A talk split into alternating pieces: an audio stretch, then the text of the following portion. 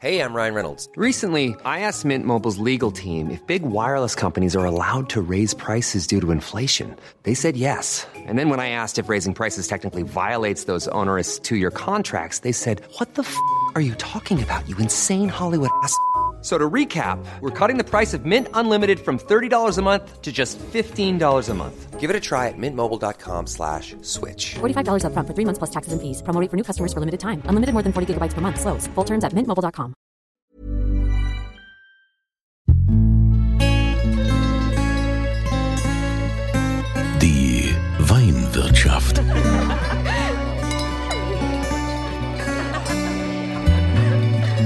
Das schöne Leben mit Andreas Kunze. Willkommen in der Weinwirtschaft. Schön, dass ihr wieder mit dabei seid, wenn ich hier wieder vom deutschen Wein spreche und von unseren wunderbaren Anbaugebieten, denn das ist ja das Ziel hier in diesem Podcast, euch immer wieder Inspiration zu geben, was es bei uns für tolle Weinmacher gibt, was es für tolle Weine gibt, aber auch Weininteressierte. Und ich habe heute das Vergnügen, wieder jemanden zu treffen, den ich das letzte Mal auf Sylt getroffen habe, in der Sansibar. Mittlerweile hat es ihn in die Pfalz gezogen. Es ist ein äh, Top-Sommelier, nämlich äh, Stefan Nietzsche. Stefan Nietzsche ist jetzt hier in der Pfalz. Wir sind in Deidesheim. Ja, da gibt's ähm, ja quasi das Weingut Bassermann Jordan, Buhl und so kennt man ja. Das gehört ja alles so zusammen, dass man hier quasi einen Ketschauer Hof hat. Und im Ketschauer Hof gibt's ja dann auch noch, ähm, aber das wird er uns gleich erzählen, für was er alles hier zuständig ist, ne? weil es ist nicht nur allein für den Ketschauer Hof. Erstmal Hallo Stefan. Hallo Andreas, freue mich sehr. Stefan, also heute weht hier kein Wind und so, ist nicht so wie in der Sansibar auf Sylt. Wie kam es denn jetzt dazu, dass du gesagt hast, ich gehe in die Pfalz? Ähm, ich meine, du hast ja auch viel Pfalzwein ausgeschenkt äh, in, in der Sansibar. Sind da irgendwann die Flaschen dir zu schwer geworden, weil die Leute immer aus größeren Flaschen getrunken haben oder was war's? Nee, das war's nicht. Ähm es war so, dass äh, meine Frau und ich, wir ja zwei, Töchter, zwei wunderbare Töchter haben und die Große ist jetzt äh, im vergangenen Jahr in die Schule gekommen und deswegen war eben quasi vor anderthalb Jahren ist der, der Entschluss gereift, ähm, die Insel zu verlassen und wieder ein bisschen näher in die Heimat zu kommen. Ich bin ja äh, original Hessebub und ähm, meine Frau kommt da aus der Kölner Ecke, deswegen sind wir jetzt hier mit der Pfalz schon wieder deutlich näher an der Heimat ähm, und das war eigentlich so ein bisschen äh, der Hauptgrund, Sylt zu verlassen und dass es dann in die Pfalz gegangen ist. Ähm, ja, also ich habe mit, mit der Pfalz natürlich schon immer zu tun gehabt mit den Weinen. Ich kenne die Region. Ich war hier im, ähm, im Ketscherhof oder genauer gesagt in Deidesheim war ich schon relativ häufig ähm, ähm, auf Weintour zu Verkostungen etc. pp. Und ähm, ja, und wie dann die Anfrage kam vom Ketschauer Hof und ich, wie gesagt, nochmal das Haus und so weiter, die Region kannte, ähm, muss ich eigentlich nicht zweimal überlegen, weil ich ja auch immer so ein bisschen ähm, vom, von dem Leben in den Reben geträumt habe und das habe ich natürlich jetzt hier zuhauf und deswegen, ähm, ich bin so, so froh, dass ich da bin. Jetzt bist du ja nicht nur verantwortlich für den Ketschauer Hof, das äh, streckt sich ja jetzt noch auf äh, mehrere Restaurants. Korrekt, ja. Also es ist im Prinzip ähm, äh, die Ketscherhof Hotel und Restaurant GmbH. Dazu gehört eben das Hotel Ketscherhof mit zwei Restaurants. Ähm, das ist einmal unsere Brasserie ähm, mit dem äh, Namen 1718, benannt äh, nach dem Gründungsjahr vom Weingut Bassermann Jordan. Und eben das äh, Ella Jordan, ähm, unser Sterne-Restaurant mit dem Daniel Schimkovic als, äh, als Küchenchef, wo ich auch ähm, operativ ähm, hauptsächlich ähm, tätig bin, ähm, aber eben gesamtverantwortlich, was das Weinprogramm angeht für die Gruppe und eben zum Ketscherhof zusätzlich gehört noch das Hotel Kaisergarten, auch hier in Deidesheim mit dem Restaurant Riva, was so von der Ausrichtung her italienisch-mediterran ist. Jetzt ähm, bist du ja auch kaum hier äh, angetreten und schon hat man dich zum Sommelier der Pfalz gemacht. Das ist ja eine Auszeichnung vom Meininger Verlag. Ich glaube, du bist, äh, bist der Zweite. Ich kenne nur die äh, Sibylle Bultmann, die auch äh, diese Auszeichnung bekommen hat. Äh, Ich weiß nicht, wer das, wer das noch hat. Ich glaube, du bist der Zweite, oder? Ich glaube schon, ja. Also zumindest habe ich es medienwirksam nur so mitbekommen. Also die Sibylle äh, war, war die erste. Äh, was bedeutet diese Auszeichnung? Äh, warum, mit welcher Begründung hat man dich zum Sommelier der Pfalz gemacht? Ähm, das ist eine gute Frage. Äh, ich habe auch, auch nur ähm, auf dieser schönen Urkunde, äh, die bei uns im Office hängt, ähm, für seine ähm, äh, herausragende Weinbegleitung, ähm, diese Auszeichnung dann wohl erhalten. Ähm, Ja, für mich war es natürlich eine Riesenbestätigung. Also mir war es fast schon ein bisschen peinlich, nach äh, gerade mal sechs Monaten, also im halben Jahr, äh, zum Sommelier der Pfalz zu werden oder gekürt zu werden. Aber ähm, hat mich natürlich riesig gefreut, ganz klar. Heißt das jetzt, dass dein Augenmerk, ich meine, du hast ja äh, natürlich äh, ein, ein mega Wissensspektrum und Erfahrungsschatz, was auch internationale Weine angeht. Es geht ja jetzt nicht nur um die Pfälzerweine, aber klar, denke ich natürlich hier, wenn äh, auch die Touristen kommen und die Menschen, die hier in die Pfalz kommen, die wollen ja auch Pfälzerweine trinken. Ähm, wie, wie wählst du das aus? Ähm, ja gut, also bei uns ist es natürlich so klar. Wir sind, ähm, wir sind in der Pfalz, wir sind in der Weinregion, ähm, einer der besten in Deutschland. Und da ist es jetzt ist es bei uns auch noch so, dass zur Gruppe äh, im weitesten Sinne eben drei ja sehr renommierte Weingüter in Deidesheim gehören. Angefangen eben Wasser Magnoran, wie schon erwähnt, dann Reichsrat von Buhl und Weingut von Winning. Da liegt natürlich unser Fokus drauf in allen Outlets. Ähm, aber natürlich ist es so speziell im Ella Jordan mit der Küche von Daniel Cimkovic, wo viele asiatische Einflüsse eben auch eine Rolle spielen, ähm, ist es gerade was die Weinbegleitung angeht, ähm, schon auch bewusst internationaler gehalten, ja. Ähm, okay, asiatisch äh, gibt's dann auch so, ist auch so, so Sake ein Thema? Mittlerweile ist ja hier so total in so Sake, was ja mit Wein nichts zu tun hat. Sake ist ja eigentlich eher, wird ja gebraut, ja. Genau. Ähm, es ist ein spannendes Thema. Ähm, sicherlich mal, also aktuell mach, äh, serviere ich keinen Sake, ähm, aber die Idee habe ich schon wieder mal gehabt. Also ich würde es definitiv nicht ausschließen, ja, dass es irgendwann mal dazu kommt, dass auch ein Sake in der Weinbekleidung vorkommt. Du hast ja unfassbar viele Menschen in deinem Leben schon getroffen. Äh, ne, wenn wir jetzt mal die, die Sansibar nehmen, wir nehmen diesen äh, unfassbaren Weinkeller vom, vom Herrn Seckler, äh, was ja, ich meine, da hast ja auch viele getroffen in Sansibar, auch viele Winzer, die ja hier auch äh, tätig sind. Hier, ich sag nur Markus Schneider, der ja auch viel mit der Sansibar gemacht hat, der auch aus der Pfalz kommt. Ähm, wie unterscheidet sich das Publikum von der Sansibar jetzt mit dem, was du hier in der Pfalz erlebst? So unterschiedlich ist es gar nicht, lustigerweise. Also speziell hier in Deidesheim, ähm, jetzt so zu den Stoßzeiten, jetzt im Sommer, ich meine jetzt durch den Lockdown und so weiter, klar, jetzt so Pfingsten und so weiter oder Weinfeste habe ich jetzt leider ja noch nicht live miterleben können. Aber das, was ich hier im Sommer in den Wochenenden teilweise gesehen habe, das hat mich schon sehr stark an Sylt erinnert, muss ich sagen. Also ähm, so spaßeshalber habe ich zu meiner Frau gesagt, das ist ja wie Kampen 2.0. Also ähm, so groß war der Unterschied tatsächlich gar nicht. Es sind ja auch viele von hier, die gerne äh, nach Sylt reisen und äh, dann trifft man sich also hier wieder. Wie ähm, ist denn jetzt so dein, dein Verhältnis zu den, zu den Weinen? Also es gibt ja immer diese Unterschiede, ne? man hat ja, ähm, wo man dann so unterteilt und sagt dann hier Gutswein, Lagenwein, große Gewächse. Äh, mittlerweile, wenn ich so höre, gibt es viele Sommeliers, die sagen, ja, die Leute wollen nur noch große Gewächse trinken. Klar, äh, die großen Gewächse sind natürlich auch äh, lukrativ in dem Sinn, weil sie ja auch mehr kosten, als wenn man jetzt einen normalen Wein gibt. Also wenn der Gast jetzt ein großes Gewächs kauft, ist es, macht das guten Umsatz. Aber ähm, für dich als Sommelier hat doch auch jeder, jeder Gutswein schon irgendwo seinen Reiz. Wie, wie erlebst du das? Absolut. Ähm, also klar, man merkt es ein bisschen, alles schreit immer nach den großen Gewächsen.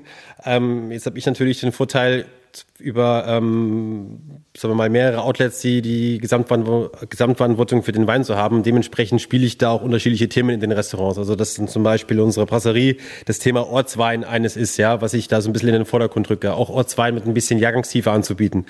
Da sind wir wieder bei den bei den Vorteilen, den ich habe durch die äh, Kooperation mit unseren familiengeführten Weingütern sozusagen, ne, dass ich da einfach auch auf einen Fundus von Jahrgangstiefe zurückgreifen kann, die ich so gar nicht hätte. Ne? Und das anbieten zu können, macht natürlich wahnsinnig viel Spaß. Und Ortswein ist für mich ein immens spannendes Thema, ähm, weil es ja eigentlich für mich auch ja, wie so ein kleines, großes Gewächs eigentlich ist, weil die, die Reb, das Rebmaterial kommt meistens eben auch aus den großen Lagen, nur ist es eben ein bisschen jünger als ähm, die Reben, die ins große Gewächs gehen. Also von daher ist Ortswein ein super spannendes Thema. Ist hier eigentlich auch so der Trend in der Pfalz jetzt angekommen wie in der Sansibar, dass die Leute immer mehr aus großen Flaschen trinken wollen?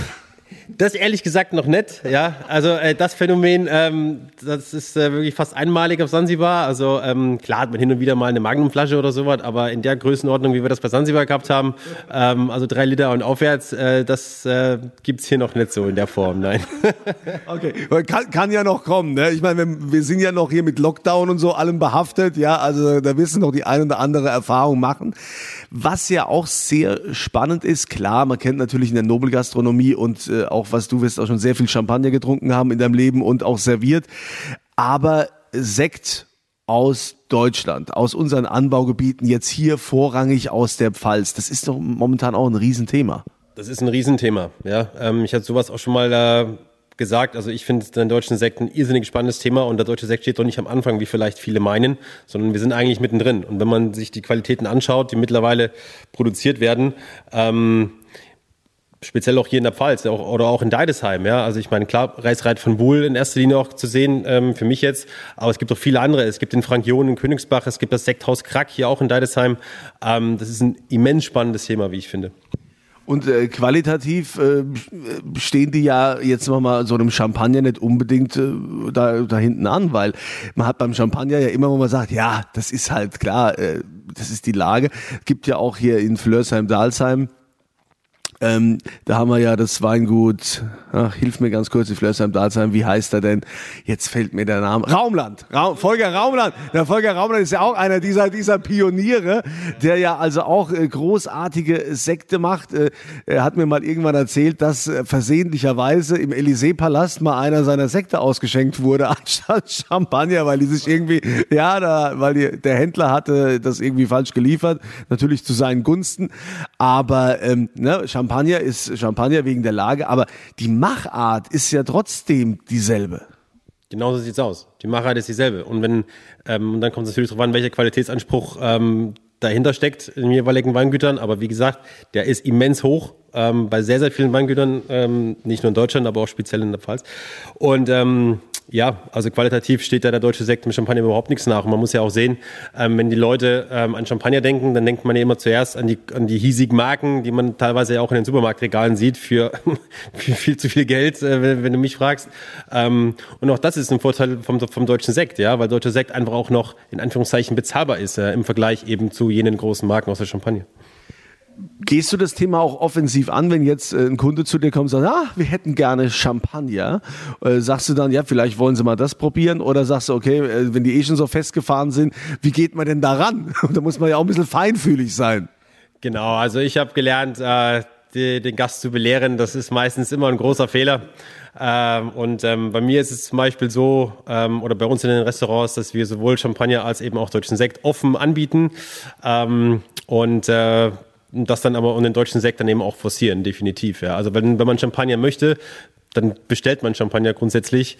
Deutschen Sekt würde man jetzt vielleicht von Haus aus nicht unbedingt bestellen, ja. Besonders nicht, wenn man zum ersten Mal jetzt auch hier in der Pfalz ist oder so. Und deswegen, ähm, wenn wir die Möglichkeit sehen, ähm, dass wir damit punkten können, dann gehen wir es auch offensiv an, ja. Was ja für viele auch spannend ist, so die tägliche Arbeit von einem Sommelier oder nicht unbedingt die tägliche, aber die Momente, in denen du jetzt mit dem Küchenchef oder der Küchenchef sagt, hier, ich habe ein neues Menü, was ich jetzt hier kreiert habe, was ich äh, machen möchte, ähm, da geht's jetzt um die Weinbegleitung, guck dir das mal an. Wie geht man denn da vor? Wie aufwendig ist denn sowas überhaupt? Ist es bei dir aus der Routine, dass du, ah, da habe ich das und das Aroma, da, da mache ich einen schönen Kabinett oder ich mache das da. Äh, kommt es sofort dir in den Sinn oder ist das richtig Arbeit? Ähm, das ist schon auch richtig Arbeit. Also mittlerweile äh, tue ich mich schon ein bisschen leichter, was jetzt die Küche vom, äh, vom Küchenchef angeht. Aber ganz am Anfang, wie wir losgelegt haben letztes Jahr im Sommer, da ist so meine erste Wärmekleidung erstmal quasi am Reißbrett entstanden, ja, weil ja da sind so viele Aromen, ich habe es ja vorhin schon mal so angeteasert, ähm, äh, aus der japanischen Küche oder überhaupt aus, aus, aus dem asiatischen Raum, da waren Begrifflichkeiten, die ich noch nie in meinem Leben gehört habe. Und dann natürlich, ähm, dann hast du natürlich auch keine Idee, welche Geschmäcker oder welche aromatischen Verbindungen erwarten mich denn jetzt. Ja, also, und deswegen war das am Anfang schon ein bisschen tricky. Ähm, mittlerweile habe ich mich da schon ein bisschen eingegroovt und dann weiß ich schon, wenn er was schreibt, dann habe ich schon ungefähr eine Ahnung und da wird es auch einfacher dann. okay, also muss man sich so ein bisschen hinsetzen, muss auch viel probieren. Ist ja, ist ja auch schön, wenn man viel probieren darf. Ne? Also ich meine, du kommst ja auch dann an Tröpfchen ran, an die man so als Normalsterblicher nicht rankommt. Ja, das stimmt. Und übers Probieren geht sowieso gar nichts. Ja, also das ist, das hört sich manchmal immer so witzig an, klar, weil wenn, wenn man probiert, dann heißt automatisch man trinkt, aber das ist ja schon ein Unterschied. Ja, also ähm, aber es geht nichts übers Probieren. Also am Ende des Tages ähm, entscheidet der Geschmack und ähm, genau. Also ich kenne ja auch viele Bekannte so und so viele Gäste wirst du auch haben, die sagen, ähm, ich trinke nur frische Weine. Ich mag grundsätzlich, grundsätzlich nur frische Weine. Wenn du dann irgendwas Reiferes äh, dann im Menü hast, wie, wie gehst du damit um?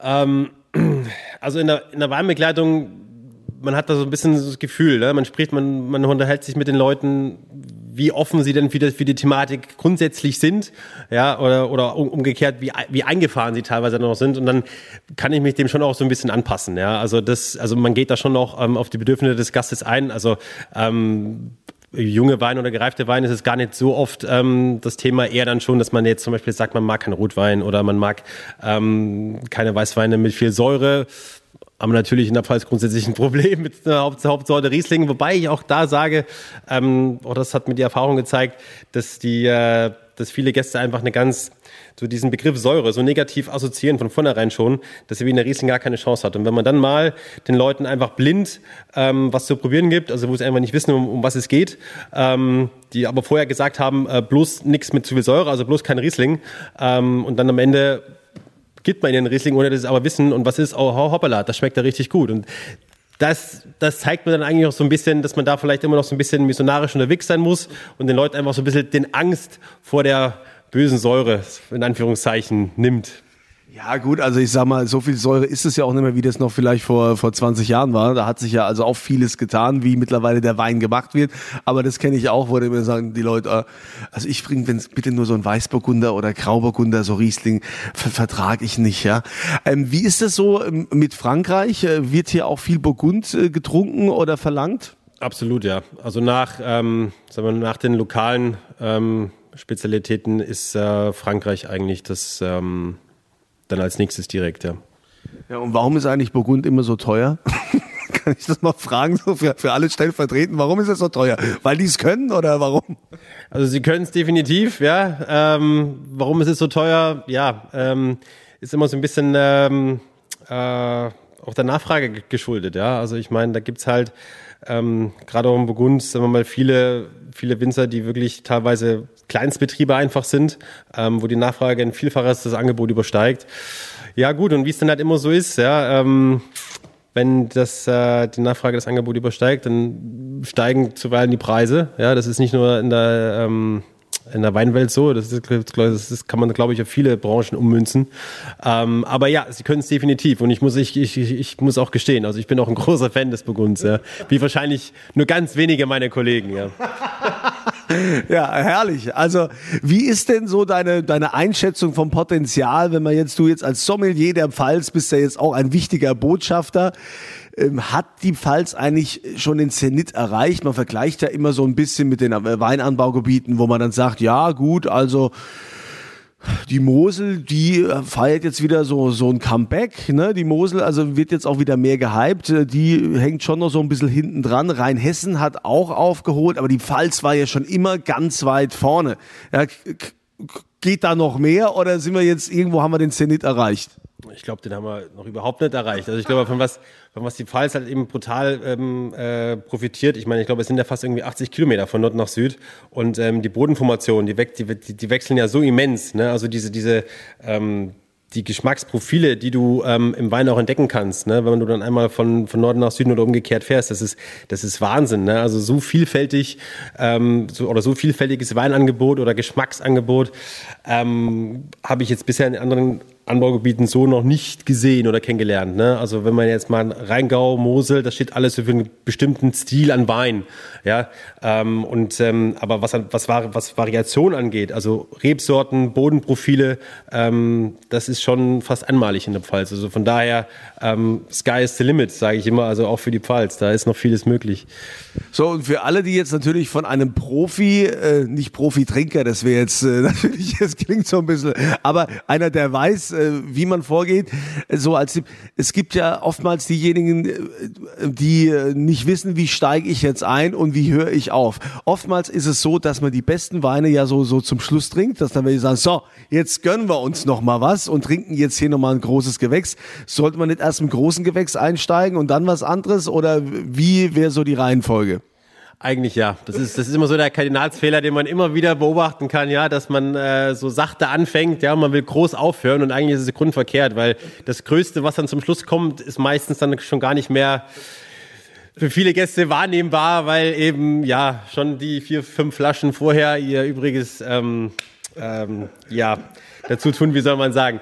Aber es ist natürlich dann immer so die Mengenfrage. Ne? Also wenn man jetzt zu zweit, ähm, dass man sagt, man trinkt erstmal was Leichtes und danach was Größeres, in Anführungszeichen, das ist kein Problem. Aber wenn man jetzt in einer größeren Gruppe ist, man weiß, okay, ähm, da werden nicht nur zwei oder drei Flaschen getrunken, sondern es können auch halt einfach ein paar mehr werden, dann sollte man sich das gut überlegen, aber mit dem Besten wirklich bis ganz zum Schluss wartet.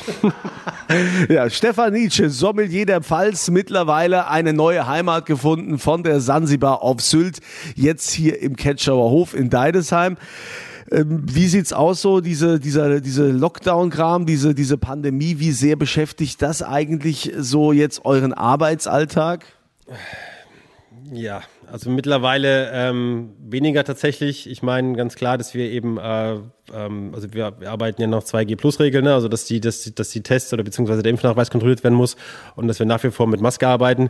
Ist nicht immer schön, ne? weil gerade in der Gastronomie, also es lebt ja auch so ein bisschen von Emotionen. Wenn man das Gesicht seines Gegenüber nicht sieht, dann ist es immer so ein bisschen schade, dann kann man es immer nur an den Augen erahnen, okay, lächelt man jetzt gerade oder nicht.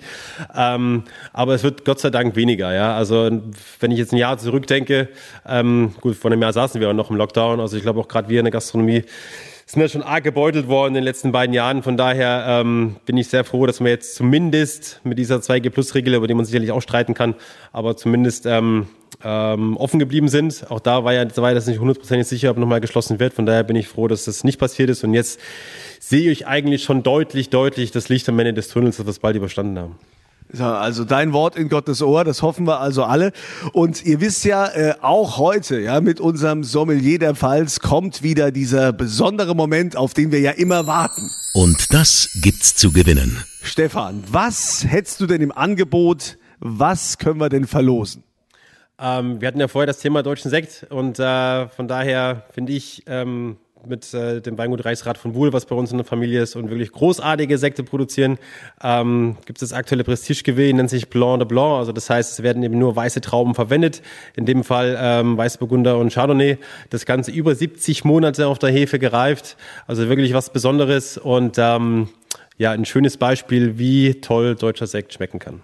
Wow, das klingt super. Über 70 Monate auf der Hefe gereift. Also das solltet ihr euch nicht entgehen lassen. Ihr macht bei dem Gewinnspiel mit, indem ihr auf podcast.kunze.tv geht. Da gibt's dann diese, dieses Dokument, wo man dann eben so Adresse und so weiter einträgt und dann hier äh, noch so ein Feld, ne, Antwort zur aktuellen Frage. Und die aktuelle Frage lautet, in welcher Bretterbude hat denn der Stefan vorher gearbeitet? Ja, ist also ganz bekannt. Ich habe das jetzt auch schon mehrfach äh, erwähnt. Äh, ich sage es deshalb natürlich mit einem Augenzwinker mit der Bretterbude. Also wo hat er vorgearbeitet, bis er jetzt hier in der Pfalz seinen Dienst angetreten hat? Das bitte eintragen und dann nehmt ihr am Gewinnspiel teil. Lieber Stefan, ein herzliches Willkommen in der Pfalz, auch wenn es verspätet ist. Du bist ja jetzt schon ein halbes Jahr da und ähm, wir werden hoffentlich noch viel Spaß miteinander haben. Wir werden noch viel von dir hören und du möchtest doch hoffentlich ganz Deutschland, alle, die jetzt hier in die Pfalz reisen, für die Pfalz noch mehr begeistern können. Das ist definitiv mein Ziel. Vielen, vielen Dank nochmal für das äh, Willkommen heißen. Ja, ich muss ja genauer gesagt, ich bin schon ein Jahr jetzt in der Pfalz, ja, aber ich, die ersten drei Monate war man ja noch so ein bisschen im Wartestand, weil noch alles zu war. Aber nein, das ist mein großes Ziel und ähm, ich, ich hatte auch schon mal gesagt, ähm, ich bin äh, gekommen, um zu bleiben, definitiv oder beziehungsweise wir ähm, mit meiner Frau und meinen beiden Töchtern. Also deswegen, ähm, ja, würde ich es nicht ausschließen, dass ihr noch ein bisschen was von mir hören werdet in Zukunft. ja, da freuen wir uns drauf. Dann zum Wohl die Pfalz euch eine schöne Zeit und bis zum nächsten Mal. Ich wünsche euch äh, natürlich ein tolles Wochenende oder eine tolle Woche, je nachdem, wann ihr diesen Podcast gerade hört. Aber das Wichtigste, was ich euch wünsche, immer volle Gläser. Die Weinwirtschaft.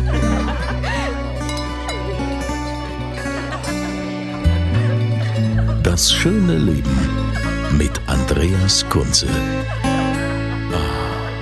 Die Weinwirtschaft wird produziert von Podcast Monkey. Podcast-monkey.com. Flexibility is great. That's why there's yoga. Flexibility for your insurance coverage is great too. That's why there's United Healthcare Insurance Plans. Underwritten by Golden Rule Insurance Company, United Healthcare Insurance Plans offer flexible, budget friendly coverage for medical, vision, dental, and more. One of these plans may be right for you if you're, say, between jobs, coming off your parents' plan, turning a side hustle into a full hustle, or even missed open enrollment. Want more flexibility? Find out more about United Healthcare Insurance Plans at uh1.com.